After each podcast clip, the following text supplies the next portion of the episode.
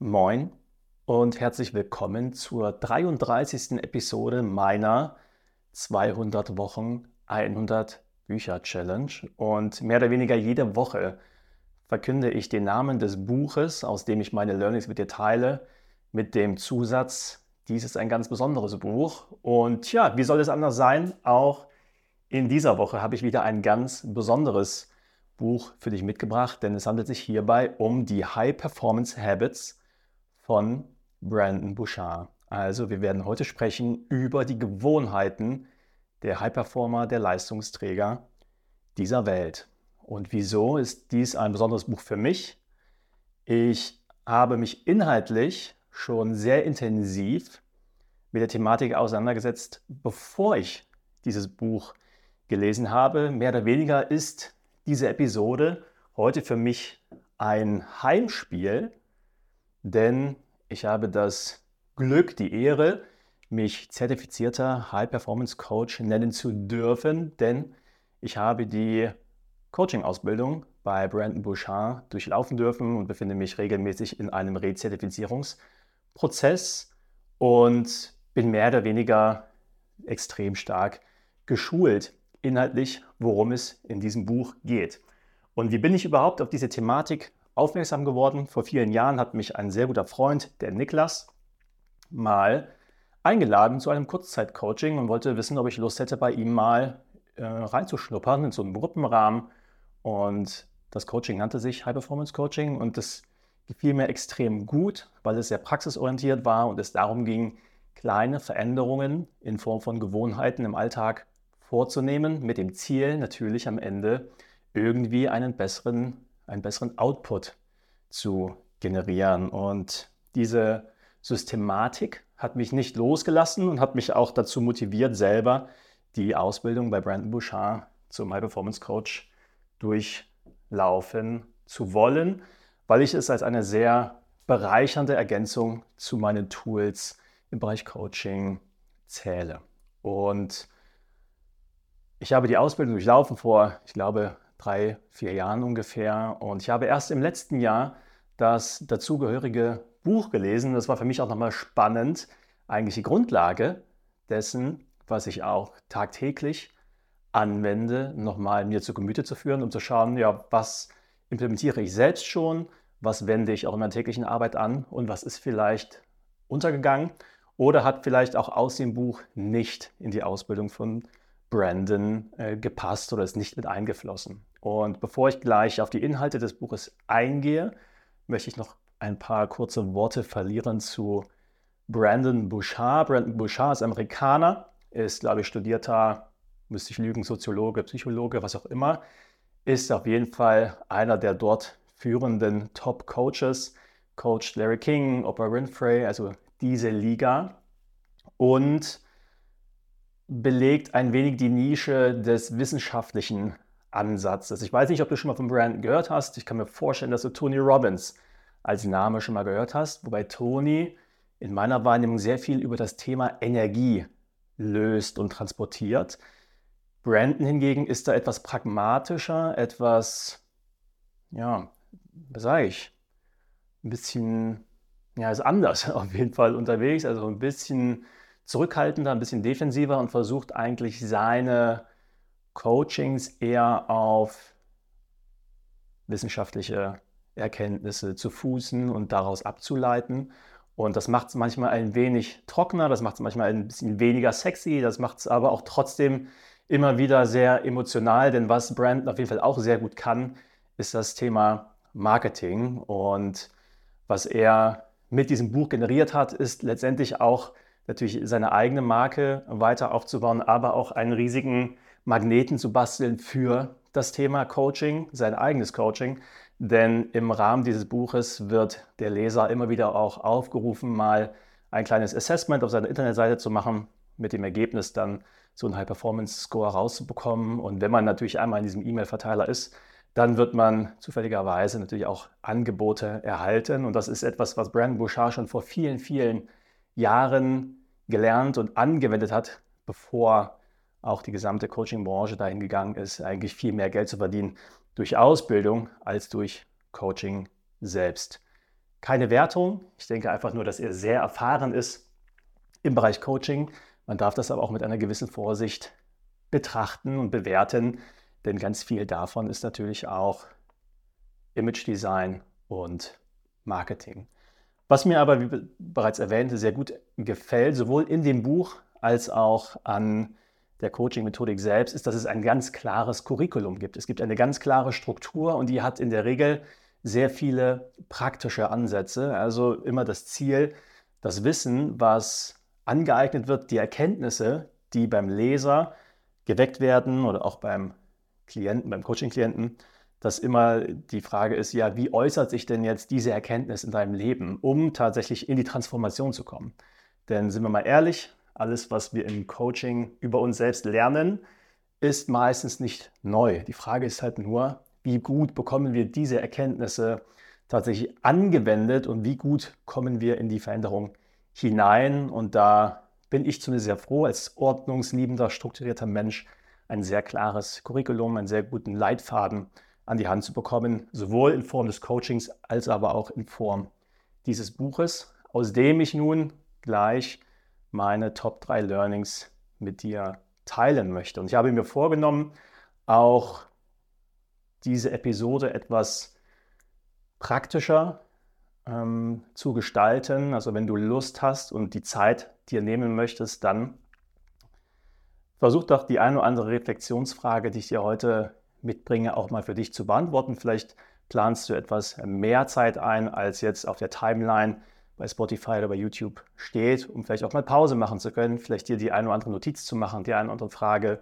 entweder zu notieren oder dir sogar vielleicht auch die eine oder andere Antwort schon äh, zu notieren, denn Coaching besteht ja nicht in dem Liefern von Antworten, sondern im Liefern von guten Fragen. Und ich habe mir vorgenommen, so ein bisschen auch einen Einblick zu geben in das, womit ich mich tagtäglich beschäftige, Einblick zu geben, was meine Coaching-Realität ist. Und letztendlich ist ja dieses Buch und damit auch diese Episode so ein bisschen mein Coaching in a nutshell. Und ich habe ein paar Sachen mitgebracht, von denen ich hoffe, dass sie dir Erkenntnisse spenden und dich voranbringen. Und meine Top 3 Learnings aus diesem Buch lauten wie folgt. Ich werde im ersten Schritt mit dir einmal darüber sprechen, philosophieren, was High Performance denn überhaupt bedeutet. Denn als ich mir in den letzten Tagen vorgenommen habe, dieses Buch Anlass, als Anlass zu nehmen für eine neue Episode, habe ich festgestellt, dass die Art und Weise, wie ich über den Begriff High Performance nachdenke, sich in den letzten Jahren stark verändert hat. Dann werde ich natürlich mal Einblick gewähren in die Gewohnheiten der High Performer. Also was ist denn jetzt wirklich des Pudels Kern? Was sind denn jetzt die sechs High Performance Habits? Und abschließend möchte ich nochmal einen kleinen Exkurs geben in etwas, was mir selbst in der Auslebung von Hochleistung manchmal im Weg steht. Und damit steige ich ein, und zwar mit der Frage, ja, Learning Nummer eins, was bedeutet eigentlich High Performance in Klammern für mich, in Klammern heute? Und ich bin bei dem Begriff oder bei der Begrifflichkeit High Performance, High Performance Coach immer ein bisschen zwiegespalten. Einerseits klingt das natürlich auch marketingtechnisch erstmal sehr hochtrabend. Andererseits ist es nur ein Anglizismus für Hochleistung. Und was heißt jetzt hier Hochleistung? Wenn ich die Definition von Brandon Bouchard heranziehe, die auch in diesem Buch steht, dann geht es bei High Performern und beim High Performance Coaching darum, langfristig, also dauerhaft erfolgreicher zu sein als der Durchschnitt. Und ein ganz, ganz wichtiger Aspekt ist wirklich hier die Langlebigkeit der Wirksamkeit der eigenen Erkenntnisse. Es geht nicht um, das ist eine Abgrenzung, Peak Performance. Peak Performance bedeutet Höchstleistung. Das sind in der Regel punktuelle Leistungen, die erbracht werden, um vielleicht keine Ahnung, ein Rennen zu gewinnen oder um eine Verhandlung für sich zu entscheiden oder um einen ganz besonderen Kunden zu gewinnen oder ein Projekt zu realisieren. Darum geht es gar nicht bei High Performance, sondern es geht darum, langfristig erfolgreicher zu sein als der Durchschnitt. Und erfolgreicher zu sein als der Durchschnitt setzt ja wiederum voraus, sich mit der Frage auseinanderzusetzen, was heißt denn eigentlich Erfolg? Und diese Frage kann natürlich nur jeder für sich selbst beantworten. Und ich kann mal ein bisschen Einblick geben in das, was ich früher mit Erfolg und was ich früher mit High Performance assoziiert habe. Für mich bedeutete High Performance früher immer höher, schneller, weiter. Also schneller im Beruf vorankommen, schneller befördert werden, mehr Geld zu verdienen, also ganz viele Dinge im Außen. Und diese Sicht auf High Performance ist eine Sicht, die viele Menschen auch teilen, die diesen Begriff hören. Viele glauben, bei High Performance geht es wirklich immer darum, irgendwie höher, schneller, weiter und noch mal besser und noch optimieren und noch geiler und noch krasser und noch mehr Geld, noch mehr Status, noch mehr Anerkennung. Ich durfte in den letzten Jahren an meinem eigenen Beispiel lernen, dass es genau darum nicht geht. Was aber auch verknüpft ist an meiner eigenen Definition von Erfolg, die sich gewandelt hat. Vor vielen Jahren war ich noch überzeugt davon, dass Erfolg sich ausschließlich definiert und vergleichen lässt über Geld, über unternehmerischen Erfolg, über Einkommen, über Vermögen.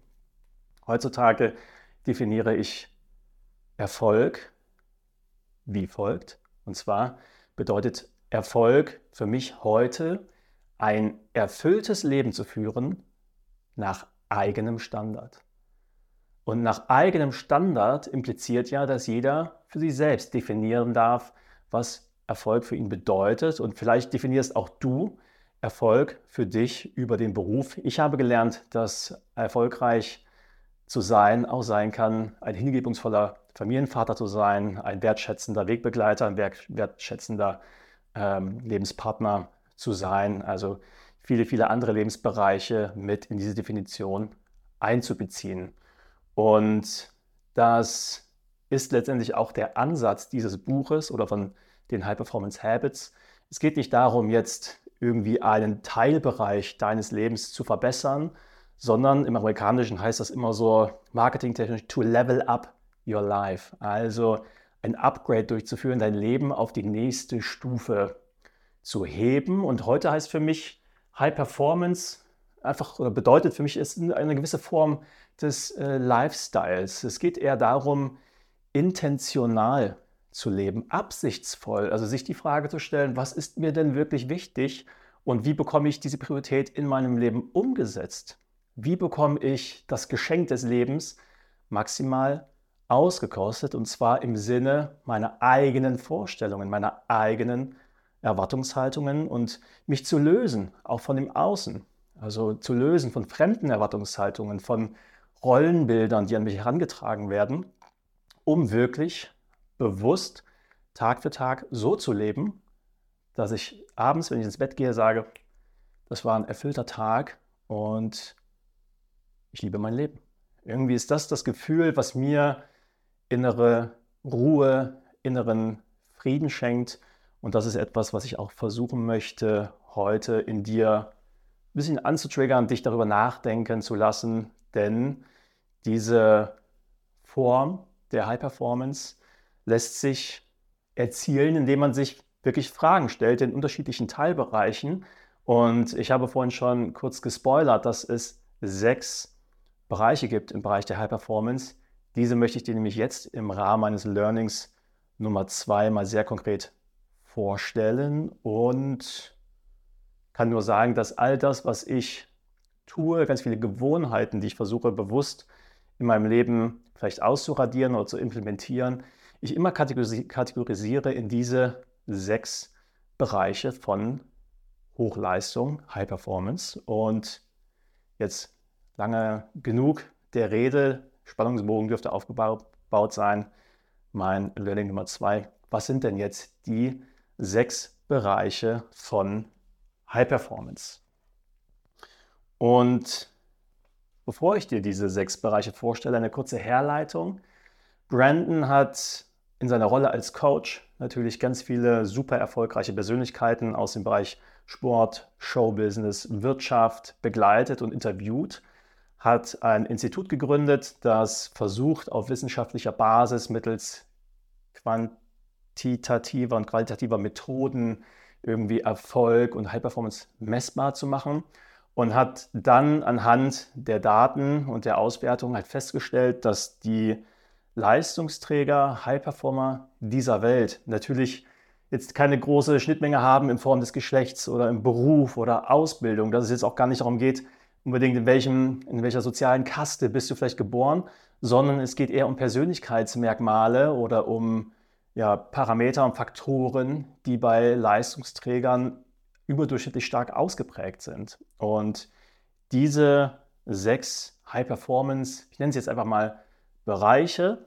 sind Klarheit, Energie, Notwendigkeit, Produktivität, Einflussnahme und Mut.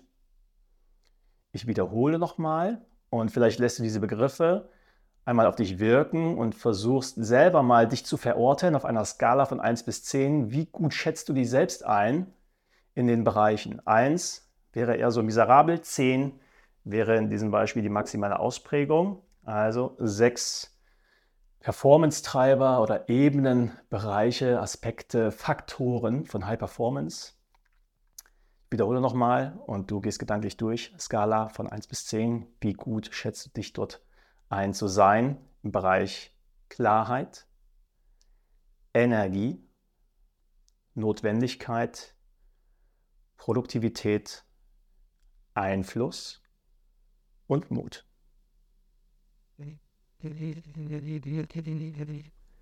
Die Bewertung auf einer Skala von 1 bis 10 wird dir ganz automatisch schon einmal einen Indikator geben für einen Bereich, in dem du mir vielleicht gleich etwas mehr Aufmerksamkeit schenken äh, könntest. Und jetzt möchte ich, dass du einmal ganz kurz aus dem Bauch heraus einfach mal für dich entscheidest, ja, was könnte denn ein Faktor sein oder ein Bereich, in dem du mir heute etwas besser zuhörst. Denn ich werde dir für jeden Bereich ein paar Hintergrundinformationen geben. Also was bedeutet dieser Bereich vor allen Dingen für mich? Wie interpretiere ich diesen Bereich? Und ich habe für jeden dieser sechs Bereiche auch ein, zwei Selbstreflexionsfragen für dich mitgebracht, die dich antriggern sollen, die dich anleiten können, dort in den einzelnen Bereichen Fortschritte zu machen. Und du stellst fest, diese Bereiche sind auch sehr schwer voneinander abzugrenzen. Das werden wir immer wieder sehen. Die greifen ineinander und die positiven Auswirkungen dieser einzelnen Bereiche sind auf sowohl Beruf als auch Beziehungen, als auch Sport, als auch Finanzen dann äh, zu sehen. Also die Verbesserung der einzelnen Werte hat einen Einfluss auf dein gesamtes privates und berufliches Wohlbefinden. Und ich starte mal mit dem ersten Faktor, der da lautet Klarheit. Und Klarheit umschreibt Zielklarheit und damit verknüpft die Frage, wer bin ich, wohin gehe ich? Und mit wem? Diese drei Fragen, die nennt Brandon jetzt nicht explizit in diesem Buch, aber ich habe mal ein Buch von Jorge Bucay auch im Rahmen dieses Projektes vorgestellt und da habe ich schon auch für mich gelernt, dass diese Fragen, wer bin ich, wohin gehe ich und mit wem, existenziell sind für die eigene Ausrichtung im Leben und dass es existenziell wichtig ist, diese drei Fragen auch in dieser Reihenfolge zu beantworten, denn ich persönlich habe viele Jahre den Fehler gemacht, die Frage, wer bin ich, also was zeichnet mich aus, was kann ich gut, wofür möchte ich einstehen, wie sollen die Menschen über mich sprechen, dass ich diese Frage beantwortet habe mit dem, wohin gehe ich. Also meine berufliche Tätigkeit war früher ein sehr starker Treiber und ja, Identifikationsfaktor ähm, und habe irgendwann festgestellt, dass diese beiden Fragen losgelöst betrachtet, aber ziemlich ambivalent waren und dadurch sich Spannungen ergaben zwischen dem, wer ich eigentlich bin und dem, was ich tue. Und das musste ich lösen, indem ich mich beruflich verändert habe. Und ich möchte beim Thema Klarheit aber auch dir den Druck nehmen, ähm, falls du vielleicht Herausforderungen hast, Ziele zu definieren. Es ist manchmal auch völlig in Ordnung, einfach nur zu wissen, hey, was könnte denn eine Richtung für dich sein? Aber wenn ich kein Ziel habe oder keine Richtung für mich in meinem Leben, dann stimmt ja mehr oder weniger jeder Weg. Das ist ein bisschen die Herausforderung, denn wenn du nicht weißt, wo du hin möchtest, dann läufst du vielleicht schneller Gefahr, zum Spielball von anderen zu werden, von fremden Erwartungshaltungen, als wenn du sehr klar weißt, wohin du gehst. Denn je klarer dein persönliches Ziel ist, desto besser kannst du das, was du tust, auch abgrenzen von dem, was du nicht tust oder nicht tun möchtest. Und ich möchte dir einfach nur für den ersten Performance-Bereich Klarheit die Frage mit auf den Weg gehen, geben. Was ist dir jetzt gerade aktuell wirklich wichtig? Was ist gerade das Wichtigste in deinem Leben? Das kann vielleicht ein Teilbereich sein. Es kann sein, dass dein Job, dass da ein Projekt gerade sehr wichtig ist. Es kann aber auch sein, dass vielleicht die Beziehung zu deinen Kindern, zu deiner Frau, zu deinem Mann gerade besonders wichtig ist. Es kann sein, dass jetzt vor Weihnachten das Thema Familie sehr präsent ist. Entscheidend ist einfach nur, dass du dir fragst, dir die Frage stellst, was ist dir gerade wichtig und wie äußert sich denn diese Priorität in deinem Handeln? Für mich hat Familie immer eine sehr hohe Priorität, gedanklich. Nichtsdestotrotz habe ich mich in der Vergangenheit sehr häufig erwischt, dann doch ah, vielleicht Zeit bei der Familie abzuknapsen, um dann doch nochmal ein bisschen was unternehmerisch zu machen, um doch nochmal zu arbeiten. Das heißt, hier gab es eine Ambivalenz und die galt es für mich zu lösen und das geht nur durch ein enormes Maß an Klarheit. Der zweite Performance-Bereich, in dem Gewohnheiten dich ja, überdurchschnittlich erfolgreich machen können, äh, lautet Energie. Und im Bereich Energie differenziere ich persönlich immer zwischen zwei Ebenen. Einmal, wie ist es um meine Grundenergie bestellt und wie verläuft mein Energielevel im Laufe des Tages. Also mein, Grundener mein Grundenergielevel ist eigentlich das Level, mit dem ich in den Tag starte. Und dann stelle ich mir die Frage, was passiert mit meinem Energielevel im Laufe des Tages? Und ich bleibe mal beim Grundenergielevel. Grundenergielevel kann man auch übersetzen mit Gesundheit oder mit Wohlbefinden und ist sehr häufig etwas, was wir als selbstverständlich annehmen. Immer genau so lange, bis wir krank sind, bis wir eine Infektion haben, bis wir uns das Bein brechen, dann merken wir auf einmal, wie wertvoll eigentlich unser persönliches Wohlbefinden, unsere Gesundheit, unsere Grundenergie ist, wie wichtig das ist als Grundlage für alles, was wir am Tag leisten. Das heißt ja nicht umsonst, dass ein gesunder Mensch 1000 Wünsche hat und ein Kranker nur einen. Und ich versuche mir regelmäßig die Frage zu stellen, wie kann ich mein Grundenergielevel langfristig erhöhen, indem ich mir Maßnahmen definiere im Bereich Schlaf. Ein Drittel unseres Lebens schlafen wir. Und wie gehst du eigentlich mit der Qualität und Quantität von Schlaf um? Was ist mit Sport, Strich, Bewegung? Was ist mit Ernährung? Und was ist vielleicht auch mal mit Wellness? Also was tust du dir Gutes? Im Großen, im Sinne von, ich gehe vielleicht alle 14 Tage mal zum Shiatsu oder ich gehe einmal im Monat in die Sauna oder ich mache alle x Monate Urlaub, was auch immer. Es kann aber auch sein, wie oft schließe ich am Tag die Augen? Wie gut kann ich mich vor Ablenkung schützen? Kann ich Meditation oder andere ähm, Gewohnheiten in meinem Leben implementieren, die einen positiven Impact haben auf meine Grundenergie? Das ist der erste Unterpunkt. Und der zweite Unterpunkt war die Tagesenergie, nenne ich das mal. Also die Grundenergie ist das, womit ich in den Tag hinein starte. Und ich möchte natürlich langfristig dieses Energielevel steigern. Aber ich möchte auch mal bewerten im Laufe des Tages, welche Termine, welche Menschen, welche Maßnahmen, welche Aufgaben spenden Energie und welche Maßnahmen, welche Aufträge, welche Menschen saugen von mir Energie ab. Was sind die Energievampire im Laufe des Tages und wie kann ich diese aus meinem Leben vielleicht eliminieren oder zumindest mich dem weniger aussetzen. Wie kann ich das reduzieren? Und ich habe dir jetzt schon ein paar Optionen, Möglichkeiten mal hingelegt und ich glaube, dass du selber kreativ genug bist, um dir die folgende Frage im Bereich Energie nochmal vor Augen zu führen und vielleicht auch zu beantworten. Welche Gewohnheit im Bereich Energie könntest du heute starten? Oder welche Energie, korrigiere, welche Gewohnheit im Bereich Energie könntest du heute aufgeben, weil du weißt, dass sie dir halt Energie kostet? Oder welche vielleicht schon bestehende Gewohnheit könntest du ausbauen, intensivieren. Und dann darfst du dir sofort die Frage stellen, was könnte heute oder morgen der erste kleine lausige Schritt sein, um für dich selbst für mehr Energie zu sorgen. Dann Punkt Nummer drei der sechs High Performance Habits, Notwendigkeit.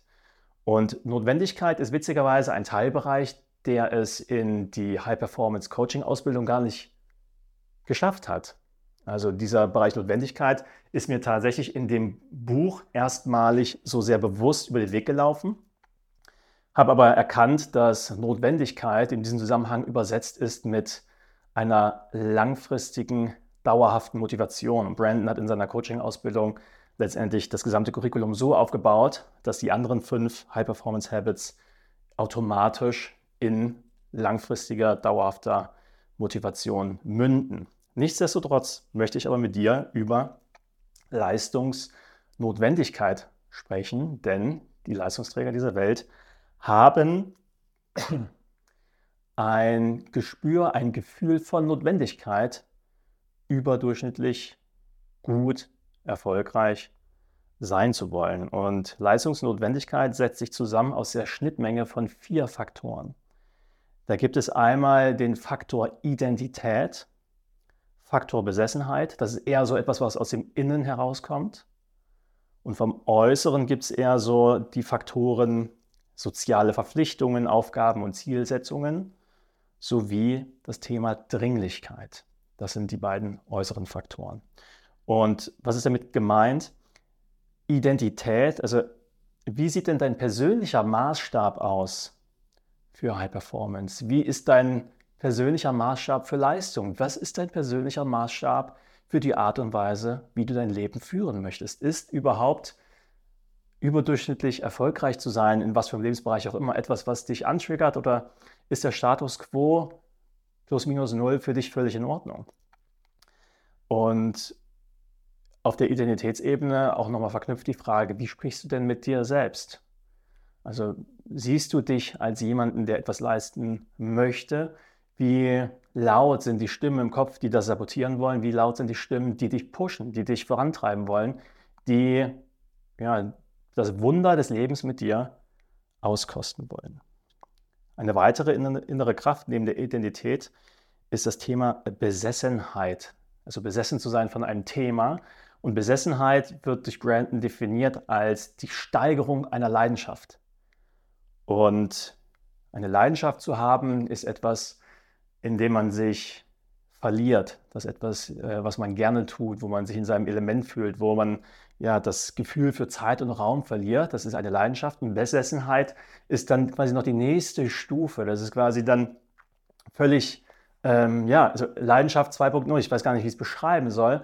Einfach nur, aber um in diesem Bild zu bleiben. Also was könnte in deinem Leben dich so antriggern, dich so begeistern, dass du mehr oder weniger davon besessen sein könntest. Und wie gesagt, das muss nicht die Arbeit sein. Vielleicht sollte das gar nicht die Arbeit sein. Vielleicht gibt es auch andere Leidenschaften, die in deinem Leben, die, so hoffe ich, das Potenzial haben, sogar zu einer Besessenheit zu werden. Wobei eine Besessenheit eher etwas ist, was von anderen ja bewertet wird. Also wenn dich jemand beobachtet, ich glaube nicht, dass man selber über sich sagt, ich bin besessen von etwas, sondern es ist vielleicht eine, etwas, was ich als Leidenschaft definiere, von außen aber dann schon fast wie eine Besessenheit wirkt. Äußere Kräfte, also gesagt, könnten sein soziale Aufgaben, Verpflichtungen und Zielsetzungen. Das heißt also, ähm, eine Notwendigkeit zu generieren daraus oder dadurch, dass ich mich verpflichtet fühle, vielleicht Dinge zu tun. Und dieses Gefühl von Verpflichtung kann ich selber erschaffen, indem ich Menschen über das spreche, was ich vorhabe. In dem Moment, wenn ich über die Vorhaben, über meine Mission, über meine Leidenschaften spreche, dann gehe ich ein Commitment mit mir selbst, aber auch mit meiner Umwelt ein. Und das ist zum Beispiel etwas, was helfen kann, eine eigene Notwendigkeit zu erhöhen. Was natürlich auch geht, ist, dass Aufgaben an dich herangetragen werden, die auch von außen kommen die äh, in meiner Welt dann aber eher unerwünscht sind. Hier geht es eher darum, sich abzugrenzen von falschen Erwartungshaltungen oder von Wünschen, Verpflichtungen, die nicht zu deiner Zielrichtung halt passen. Und deswegen ist halt auch wichtig, äh, klar zu sein, wohin du gehst, um auch solche Verpflichtungen ablehnen und abwehren zu können. Und Punkt 4, Dringlichkeit, also eine Dringlichkeit schafft Notwendigkeit, zum Beispiel im Schaffen von Deadlines. In dem Moment, wenn ich mir eine sehr konkrete, echte Deadline setze, dann ergibt sich daraus im logischen Schluss eine Dringlichkeit. Ich werde auf das Thema Deadlines gleich im nächsten High-Performance-Bereich äh, eingehen, deswegen will ich hier nicht weiter einsteigen, sondern fasse nochmal zusammen. Notwendigkeit in diesem Kontext bedeutet, eine langfristige, dauerhafte Motivation zu generieren vom Innen heraus. Und zwar, indem ich die Faktoren Identität, also was ist mein persönlicher Maßstab an meiner eigenen Leistung, kläre, indem ich mir die Frage stelle, was ist meine Leidenschaft, Strich, Strich, Besessenheit. Und im Sinne von äußerer Unterstützung, indem ich Verpflichtungen und Zielsetzungen kommuniziere, eingehe und daraus eine Notwendigkeit generiere und durch Deadlines. Und eine Frage, die du dir im Bereich der Notwendigkeit stellen könntest, wäre, wie lautet denn dein persönlicher Maßstab für ein erfolgreiches Leben? Wie definierst du vielleicht Erfolg für dich? Und wie kann man das messen? Wie möchtest du mit dem Wunder des Lebens umgehen? Was möchtest du aus deinem Leben machen? Und damit schließe ich den dritten Punkt und gehe über zu High Performance Habit Nummer 4, Faktor Nummer 4, das Thema Produktivität. High Performer dieser Welt sind überdurchschnittlich produktiv und Produktivität, Produktivität in meiner Welt setzt sich zusammen aus zwei Faktoren, Effektivität und Effizienz. Effektivität heißt ja, die richtigen Dinge zu tun Effizienz bedeutet, die Dinge dann auch richtig zu tun. Nochmal, Effektivität, die richtigen Dinge und Effizienz, die Dinge richtig tun. Und was, halt, was ist effektiv? Was sind die richtigen Dinge? Alle Dinge, die zu deiner persönlichen Zielerreichung beitragen. Alles das, was du dir im Bereich Klarheit definierst, das, was du erreichen möchtest, der, wer du sein möchtest, der, wie du wahrgenommen werden möchtest, das, was dich auszeichnet, das kannst du alles für dich definieren. Und wenn du weißt, was dein Ziel ist, dann weißt du auch, was die richtigen Maßnahmen sind, um dorthin zu kommen. Was sind genau die Aufgaben im Laufe des Tages, die dazu beitragen, deine persönlichen Ziele zu erreichen. Und wenn du keine Klarheit hast über deine Ziele, dann kannst du mehr oder weniger gar nicht produktiv sein. Das sind dann ja, so Selbsterfahrungen wie nach acht oder zwölf Stunden Arbeit ins Bett zu gehen und sich die Frage zu stellen, was habe ich heute eigentlich gemacht? Ich habe viele Tage, Nächte, Wochenenden gearbeitet, von morgens bis abends, ohne Pause, mich völlig aufgerieben. Ich bin abends ins Bett gegangen und habe mich gefragt, was habe ich heute eigentlich den ganzen Tag gemacht? Das fühlte sich für mich nicht erfüllt an. Und warum nicht? Weil die Dinge, die ich getan habe, nicht dazu beigetragen haben, meine persönlichen Ziele, das, was mir wichtig war, zu erreichen. Und deswegen äh, auch hier solltest du das Gefühl haben, äh, vielleicht ganz, ganz viel zu machen, aber nicht viel zu schaffen, dann könnte es vielleicht daran liegen, dass du Dinge tust für andere, nicht für dich. Und der erste Schritt für mehr Effektivität bedeutet, dir klar zu werden, was ist dir eigentlich gerade wichtig, wo möchtest du hin.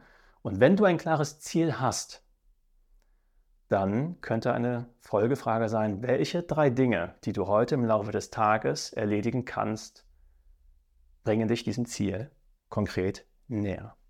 Dann weißt du schon mal, was die richtigen Dinge sind. Jetzt gilt es natürlich auch, diese Dinge zu erledigen und idealerweise so effizient wie möglich. Das heißt, in wenig Zeit, möglichst wenig Zeit, möglichst viel Ergebnis zu schaffen. Und das geht insbesondere dadurch, indem man Ablenkungen reduziert.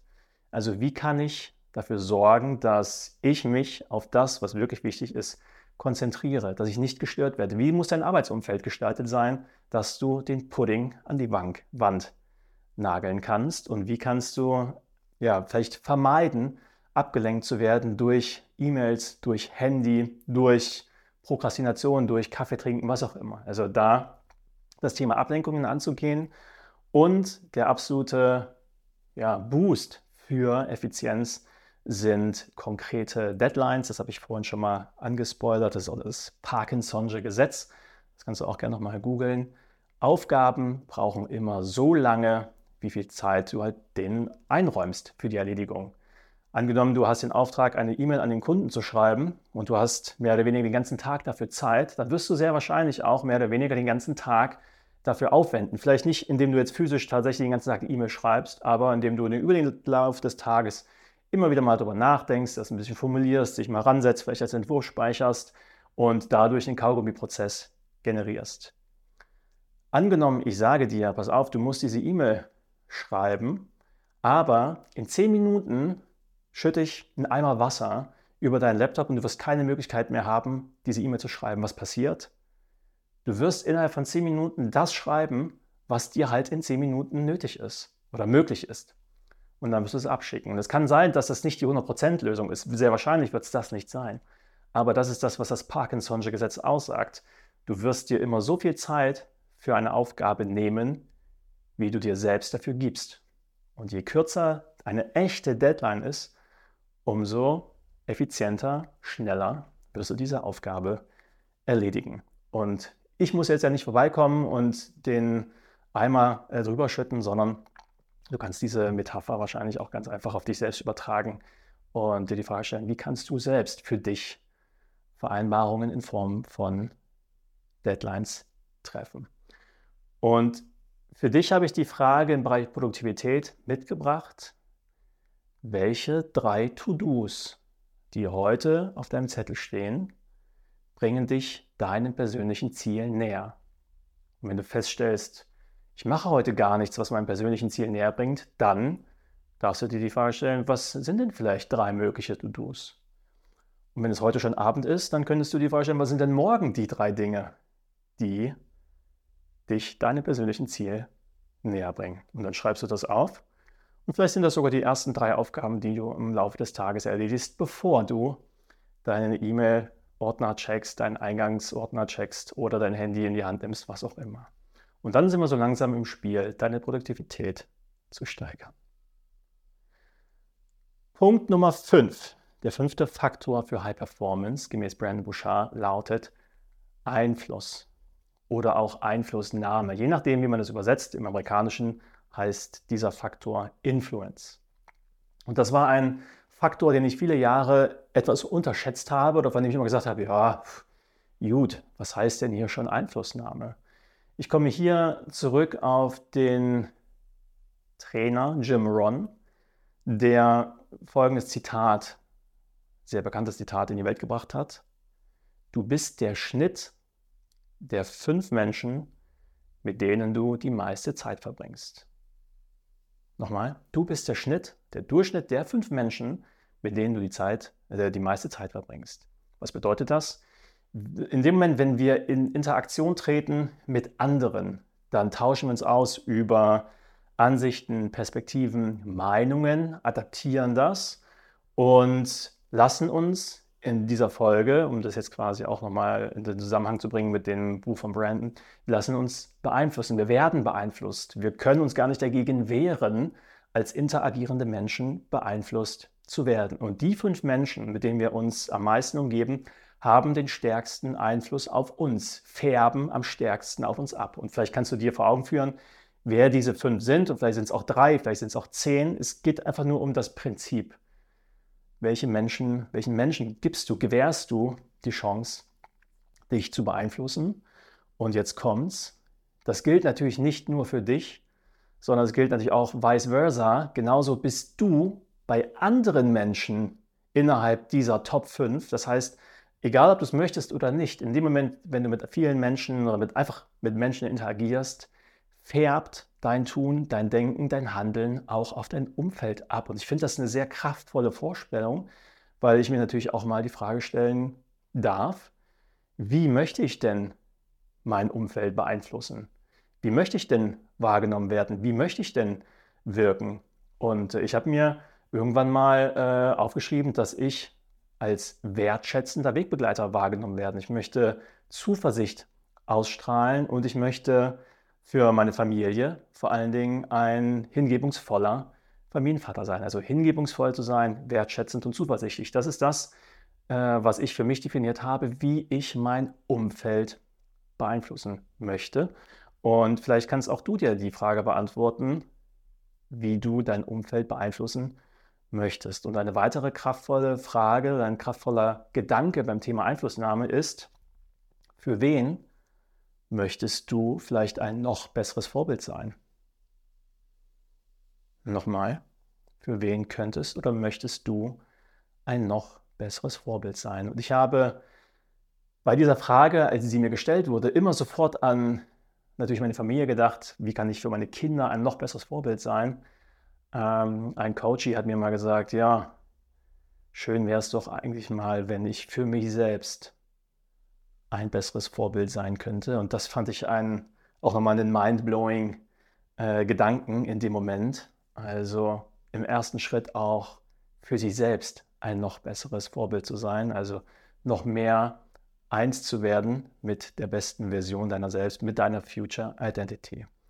Und das ist vielleicht ja auch die Frage, die du dir beantworten möchtest an dieser Stelle. Für wen möchtest du ein besseres Vorbild sein? Oder wer braucht dich in Bestform? Wer braucht dich in Top-Verfassung? Lass das mal wirken und dann gehen wir über zum letzten der sechs Faktoren von High Performance, zum sechsten High Performance Habit, zum Thema Courage, Mut. Und was bedeutet Mut für mich? Mut bedeutet für mich nicht die Abwesenheit von Angst, sondern Mut bedeutet für mich trotz Angst ins Handeln zu kommen, also immer wieder sich selbst zu überwinden. Und Überwindung ist für mich eigentlich so der Kernbegriff im Zusammenhang mit Mut, der sich äußert im Großen und im Kleinen. Ich habe ursprünglich beim Thema Mut und Überwindung immer an Fallschirmspringen, Bungee-Springen, irgendwie Höhenangst überwinden und so gedacht. Das sind die ganz großen Dinge im Leben, in denen wir uns überwinden. Aber am Ende geht es doch eigentlich darum, wie wir uns tagtäglich im Kleinen, in jedem, in unserem Daily Business überwinden. Denn jeden Tag gibt es für uns Chancen zu wachsen. Und ganz viele Dinge, vor denen wir Angst haben, sind die Aufgaben, die wir prokrastinieren, sind Dinge, die wir aufschieben. Das ist vielleicht ein unangenehmes Gespräch mit dem Kollegen oder mit dem Freund oder der Freundin. Das kann aber auch vielleicht ein unangenehmer Anruf sein bei einem Kunden. Es kann aber auch sein, irgendwie äh, irgendeine verantwortungsvolle Aufgabe zu übernehmen im Elternbeirat, in der Kita, was auch immer. Also ich glaube, dass wir alle mehrfach am Tag die Chance haben, uns zu überwinden. Und was bedeutet überwinden? Zu handeln.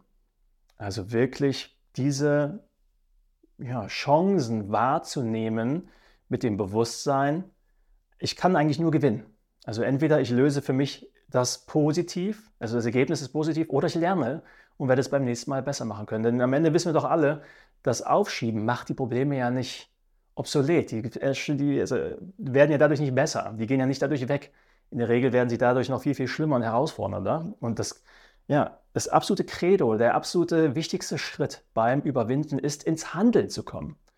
Denn nur durch die Handlung werde ich Mut aufbauen, couragierter werden, werde ich Selbstvertrauen aufbauen, denn das Handeln wird eine Selbstbewusstseinsspirale in Gang setzen, die lautet wie folgt. In dem Moment, wenn ich ins Handeln komme, habe ich eine Kompetenzerfahrung und zwar völlig unabhängig vom Ergebnis. Wenn ich Angst habe, eine Frau anzusprechen, eine fremde Frau anzusprechen und ich überwinde mich und die gibt mir einen Korb, dann habe ich aber die Kompetenzerfahrung, dass ich es geschafft habe, eine Frau anzusprechen, völlig unabhängig vom Ergebnis. Das wird dazu führen, dass mein Selbstbewusstsein in diesem Thema steigt und dass die Überwindung beim nächsten Mal, diesen Schritt zu gehen, ist etwas geringer. Und es gibt mir vielleicht den Handlungsspielraum, darüber nachzudenken, was könnte ich besser machen. Und dann mache ich es wieder und dann falle ich wieder auf die Fresse, aber ich habe es wieder mich getraut. Ich habe mich überwunden, ich habe meine Komfortzone erweitert. Das heißt, diese Überwindung führt zu einer Kompetenzerfahrung und die Kompetenzerfahrung führt dazu, dass ich Selbstvertrauen aufbaue, beim nächsten Mal wieder vielleicht einen Schritt weitergehen kann, noch weiter meine Komfortzone ausdehnen kann und dann wieder eine Kompetenzerfahrung habe. Das ist die Positivspirale. Die Herausforderung ist, diese Spirale geht aber auch in die andere Richtung, ins Negative, und zwar immer dann, wenn ich nicht handle. Denn dann manifestiert sich in mir, okay, ich habe für mich erfahren, dass ich diese Kompetenz nicht habe, dass ich mich nicht überwinden kann. Das heißt, mein Selbstvertrauen in diesem Teilbereich sinkt und beim nächsten Mal traue ich mir noch weniger zu. Und äh, du entscheidest mit deinem Handeln oder Nichthandeln, in welche Richtung diese Spirale läuft. Und ich weiß, dass das jetzt so hier vor der Kamera immer leicht zu sagen ist. Trotzdem möchte ich dir aber die Frage mit auf den Weg gehen. Wie kannst du dich heute, an welcher Stelle, bei welcher Aufgabe kannst du dich heute einmal überwinden? Und ein schlauer Mensch hat irgendwann mal gesagt, all das, was du dir in deinem Leben wünschst, die gesamte Magie deines Lebens, versteckt sich hinter den Aufgaben, vor denen du die größte Angst hast. Ja, weise Worte und ich würde mal sagen, ein sehr ausführliches Learning Nummer zwei. Und ich fasse nochmal zusammen. Welche sechs Faktoren nehmen Einfluss auf überdurchschnittliche Zielerreichung, auf High Performance? Also was zeichnet Leistungsträger aus? Sie haben eine extrem ausgeprägte Klarheit, viel Energie, verspüren eine sehr starke Notwendigkeit, High Performance an den Tag zu legen. Sie sind extrem produktiv.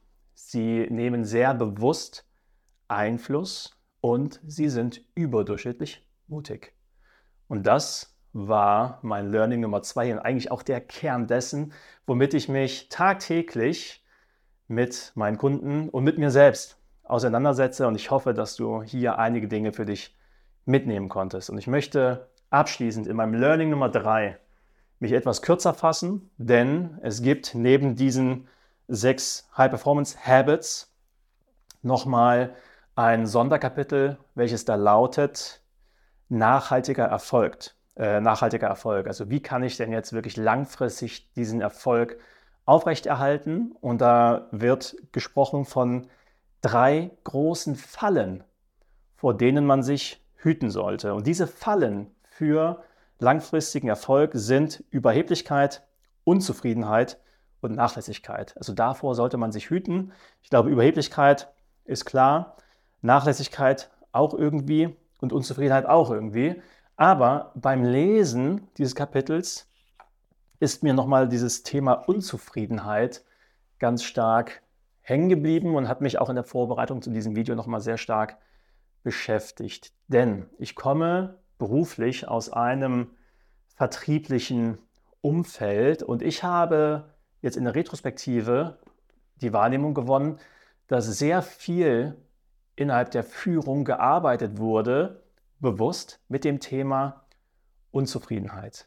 Unzufriedenheit mit den Ergebnissen von Teams, Unzufriedenheit mit den Ergebnissen der gesamten Unternehmung und mit Einzelpersonen. Irgendwie war das, was man gemacht hatte, nie genug.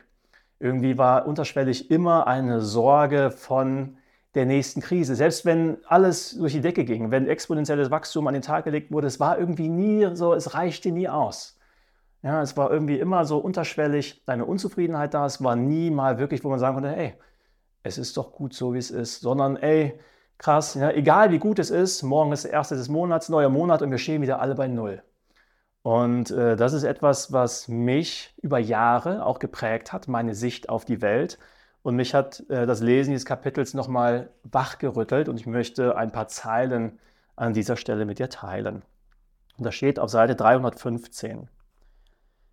Es gibt eine seit langem bestehende Auffassung in unserer Gesellschaft, die besagt, dass wir nie mit unserer Arbeit zufrieden sein sollten, denn Zufriedenheit führe in gewisser Weise zu Selbstgefälligkeit. Aber zehrt Zufriedenheit wirklich an unserer Motivation oder schwächt sie unsere Entschlossenheit, High Performance zu vollbringen? Fragezeichen. Nachdem, nachdem ich zahlreiche internationale Spitzenkräfte befragt und gecoacht habe, habe ich festgestellt, dass die Antwort Nein lautet. Zufriedenheit ist ein absolutes Muss, um eine optimale Leistung zu erzielen. Wer nie zufrieden ist, kommt nie zur Ruhe. Ich wiederhole, wer nie zufrieden ist, kommt nie zur Ruhe. Man schafft es dann nicht, sich ganz in seinem Element zu fühlen. Das Rumoren eines unzufriedenen Geistes verhindert, dass man einen Rhythmus findet, der einem das Gefühl gibt, lebendig und effektiv zu sein. In dem Moment, in dem ich keine Zufriedenheit empfinde, fühle ich mich auch nicht verbunden oder dankbar. Unzufriedenheit ist eine Art Entfremdung, so dass Menschen, die sie empfinden, nicht das volle Maß an Teilnahme und Freude erfahren, über das High Performance kontinuierlich oder High Performer kontinuierlich sprechen. Unzufriedenheit führt dazu, dass sie von dem Negativen besessen sind, was wiederum zu der Gewohnheit führt, das zu missachten, was gut funktioniert und andere nicht zu loben oder wertzuschätzen. Dieser negative Fokus verhindert die Art von Dankbarkeit, die ein Leben verzaubert und eine Führungsrolle im Umgang mit anderen ermöglicht. Im Endeffekt wird die Leistung durch das dunkle, anstrengende, negative, emotionale Gedächtnis, das die ständige Unzufriedenheit darstellt, beeinträchtigt. Dauerhafte Unzufriedenheit ist der erste Schritt auf dem Weg ins Elend. Und äh, ja, puh, das ist erst einmal ein Klops äh, und war für mich ja, also es hat mich auf jeden Fall beschäftigt, weil, äh, wie gesagt, auch Unzufriedenheit sehr häufig im beruflichen Kontext aus dem Außen an mich herangetragen wurde. Aber ich will natürlich jetzt nicht nur den Finger auf andere zeigen, sondern den Finger auf mich selbst.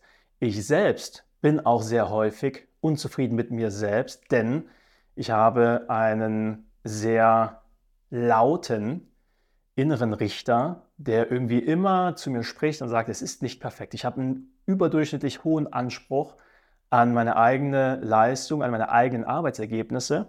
Und das impliziert automatisch, also das Streben nach Perfektion hat irgendwie eine dauerhafte Unzufriedenheit zur Folge. Und im weiteren Verlauf des Kapitels steht geschrieben, das Streben nach Perfektion und das Erleben von Zufriedenheit schließen sich nicht gegenseitig aus. Und das ist das, was ich vor allen Dingen in diesem Learning Nummer 3 mit teilen möchte. Das Streben nach Perfektion und das Erleben von Zufriedenheit schließen sich nicht gegenseitig aus. Zufrieden zu sein bedeutet nicht, sich einfach nur mit etwas zu begnügen. Es bedeutet einfach, das, was ist, zu akzeptieren und Freude daran zu haben. Es bedeutet, sich selbst zu erlauben, Zufriedenheit zu empfinden, ob eine Sache vollständig oder perfekt ist oder eben nicht. Während ich beispielsweise dieses Buch schreibe, bin ich zufrieden, obwohl ich versuche, es besser zu machen, obwohl es nur noch wenige Wochen bis zum Abg Abgabetermin sind, obwohl ich nicht sicher bin, was dabei herauskommen wird. Während ich meine Videos drehe, bin ich zufrieden, obwohl ich weiß, dass ich es mit der Zeit und Übung besser machen könnte und dass, was auch immer ich mache, viele Leute das Resultat nicht mögen werden. Wir alle brauchen irgendwann den Lohn von Zufriedenheit und Erfüllung. Wenn Sie sich selbst immer wieder dieses, Gefühl, dieses Gefühls berauben, dann wird diese mangelnde Selbstfürsorge Ihre Achillesferse bleiben. Und jetzt hat ja Brandon gerade mal das Beispiel gebracht mit Videos. Ich stehe jetzt ja auch hier und mache gerade mein 33. Video. Und ich weiß, dass dieses 33. Video natürlich schon viel besser ist als das, welches ich vor einem halben Jahr oder vor einem Jahr produziert habe. Und ich weiß aber auch automatisch, dass das, was ich heute fabriziere, schlechter ist als das, was ich in der Zukunft mache. Und das ist doch immer so. Eine gute Freundin, hallo Svenja, hat folgenden schlauen Satz zu mir gesagt, den ich noch mit dir teilen möchte, abschließend zum Learning Nummer 3. Freunde dich mit dem Gedanken an, dass das, was du morgen machst, in der Regel besser sein wird als das, was du heute machst. Also genauso mit dem Beispiel Video. Das Video, das ich heute mache, wird in der Natur der Sache liegend schlechter sein als das, was morgen kommt. Aber wichtig ist, dass das niemals der Grund sein darf, nicht heute damit zu starten. Denn wenn ich nicht starte, wird es nicht besser. Und das ist das, was nochmal äh, ja, mir hängen blieb beim äh, dritten Learning zum Thema Unzufriedenheit und Perfektion, dass Perfektion und Zufriedenheit sich nicht gegenseitig aufheben oder ausschließen und dass Unzufriedenheit eine riesengroße Falle ist für das langfristige Erleben und Hervorbringen von überdurchschnittlichen Leistungen. So, ich habe völlig das Gefühl für Raum und Zeit verloren. Ich hoffe, du merkst aber, dass ich versucht habe, ganz viele Dinge, die ich in den letzten Jahren gelernt habe, hier in die Waagschale zu werfen. Ich habe sehr intensive Einblicke gegeben in das, was mich beruflich beschäftigt, aber auch womit ich mich persönlich auseinandersetze, welchen Einfluss die High Performance Habits und das Thema High Performance überhaupt in meinem Leben hat. Und solltest du heute etwas gelernt haben, wenn du was mitnehmen konntest, dann würde ich mich sehr freuen, wenn du mir eine positive Bewertung schenkst auf der Plattform, auf der du mich gerade konsumierst. Also egal ob Spotify, YouTube, Apple Podcast, wo auch immer, schenk mir deine Wertschätzung in Form einer guten Bewertung. Und wenn du Lust haben solltest, dich intensiver mit dem Thema auseinanderzusetzen, dann weißt du sehr wahrscheinlich, wo du mich findest. Reach out, also du kannst mir jederzeit gerne schreiben, wenn du dich austauschen möchtest, wenn du vielleicht gecoacht werden möchtest, wenn du Lust hast, mich irgendwo einzuladen, wenn ich irgendwo sprechen soll, was auch immer.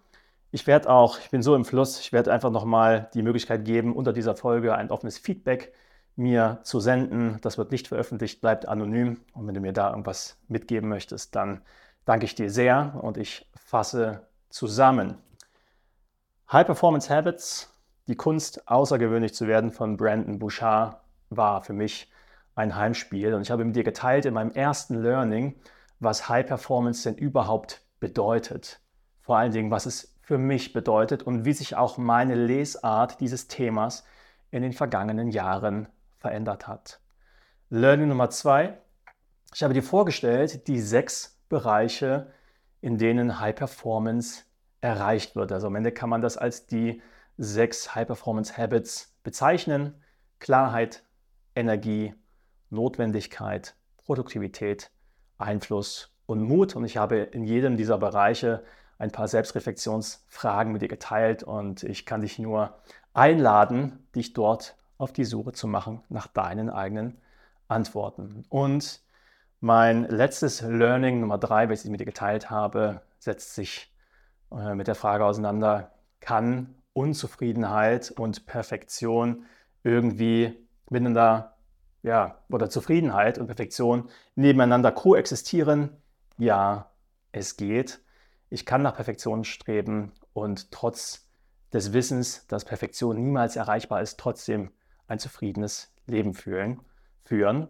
Und das Streben nach Perfektion und Zufriedenheit schließen sich nicht aus. Schließen möchte ich diese irgendwie besondere Episode mit einem Zitat, auch aus dem Buch, und zwar von Vince Lombardi. Und Vince Lombardi, dem wird natürlich, also dieser Name ist jedem Amerikaner sehr geläufig, denn die Trophäe des Super Bowls wird auch die Vince Lombardi Trophy genannt. Und woran liegt das? Vince Lombardi war Footballtrainer von den Green Bay Packers und war der Trainer, der die ersten beiden Super Bowls der Geschichte mit den Green Bay Packers gewonnen hat. Und in den ersten sieben Jahren der Super Bowl-Geschichte haben die Boys, also der Trainer mit seinen Boys, äh, fünf Ringe, also fünf Trophäen gewinnen können und dementsprechend heißt auch heute oder wurde dann irgendwann die Trophäe äh, in seinem Gedenken so benannt. Und Vince Lombardi hat folgenden Ausspruch in die Welt oder in der Welt hinterlassen. Die Lebensqualität eines Menschen steht im direkten Verhältnis zu seinem Streben nach herausragenden Leistungen. Übersetzen wir das mal mit High Performance. Und zwar unabhängig von seinem gewählten Tätigkeitsfeld. Noch einmal. Die Lebensqualität eines Menschen steht im direkten Verhältnis zu seinem Streben nach High Performance, unabhängig von seinem gewählten Tätigkeitsfeld. Und dieses unabhängig vom Tätigkeitsfeld schließt den Kreis zu einer Einleitung, dass High Performance halt nicht automatisch immer bedeuten muss, höher, schneller, weiter, sondern dass es auch einfach bedeuten kann, sich die Frage zu stellen, was bedeutet ein erfülltes Leben für mich und wenn du deine eigene Lebensqualität steigern möchtest, dann im Sinne von Vince Lombardi, darfst du dir die Frage stellen, was könnte vielleicht ein Bereich sein, eine Leidenschaft sein, in der du High Performance, Hochleistung erbringen möchtest. Ich wünsche dir spannende Erkenntnisse. Ich danke dir für die Aufmerksamkeit. Ich würde mich sehr freuen, wenn du bei meiner nächsten Episode wieder mit am Stissel wärst. Bis dahin alles Gute und bis bald.